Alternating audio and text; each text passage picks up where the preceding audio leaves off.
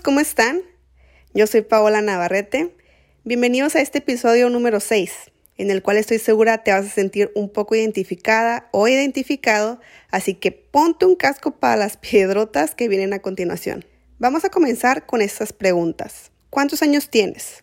¿Cuál es tu plan a corto y largo plazo? ¿Qué estás haciendo actualmente?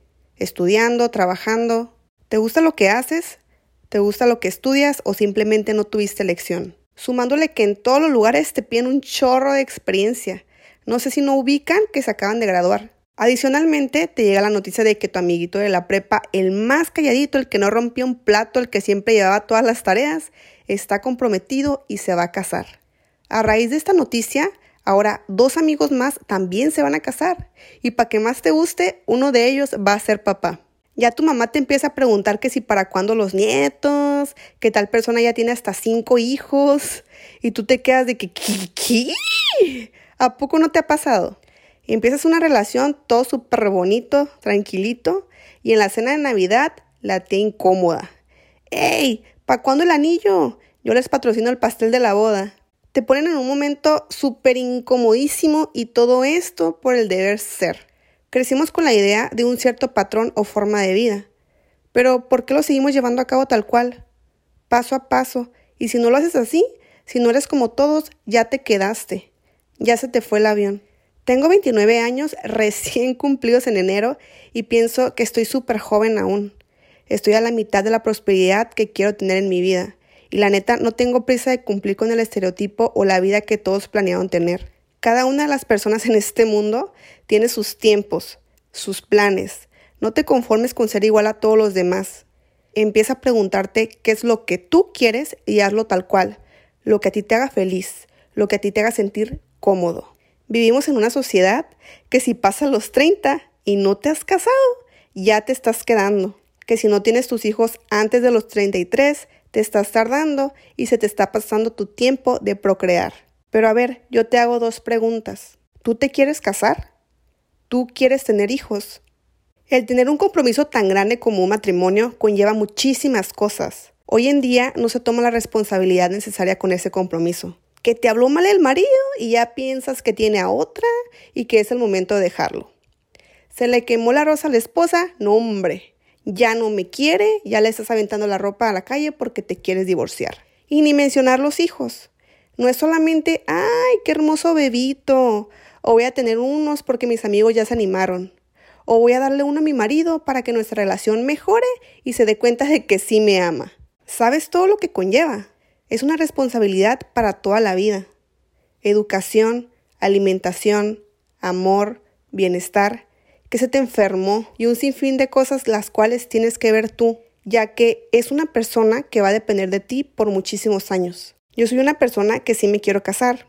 Creo profundamente en el matrimonio, pero lo haré cuando me sienta lista, cuando esté segura de la persona que elija para compartir mi vida. Porque este es un punto súper importante. Tienes que estar con alguien por elección, no por la carencia, no por miedo a la soledad, y mucho menos porque todos ya se casaron y solo faltas tú. El otro día estaba atendiendo a una clienta, la cual me dijo en voz alta que ella no quería tener hijos, que estaba casada, pero que ella y su esposo decidieron solo ser ellos dos.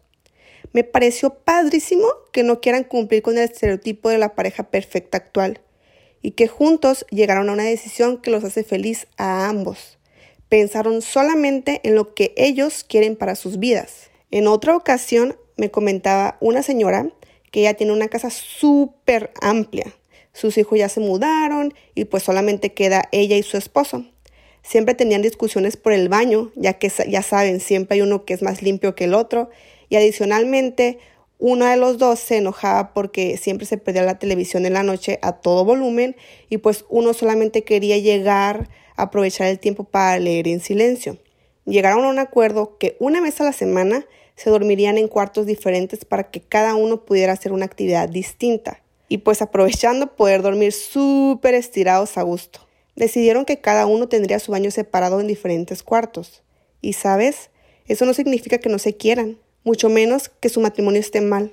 Significa que son personas maduras e independientes, haciendo nuevas reglas para su vida personal y en pareja, dejando a un lado el deber ser, dejando a un lado el tienes que. Te invito a que analices si lo que llevas a cabo actualmente en tu vida lo haces porque quieres o porque te acostumbraste a que así tiene que ser. Busca siempre tu bienestar propio, busca siempre lo que te convenga y busca siempre lo que a ti te haga feliz. A mí me hace feliz en este momento hacer cosas nuevas.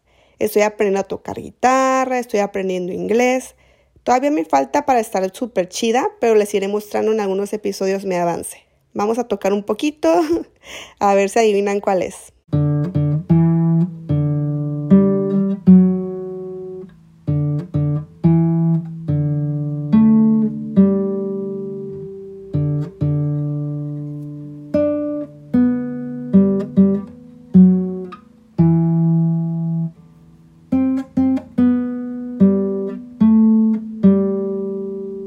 Pues bueno, más o menos ahí la llevo, pues llevo muy poquito, no se burlen de mí, pero lo estoy intentando, estoy saliendo de mi zona de confort y estoy haciendo algo que me hace feliz.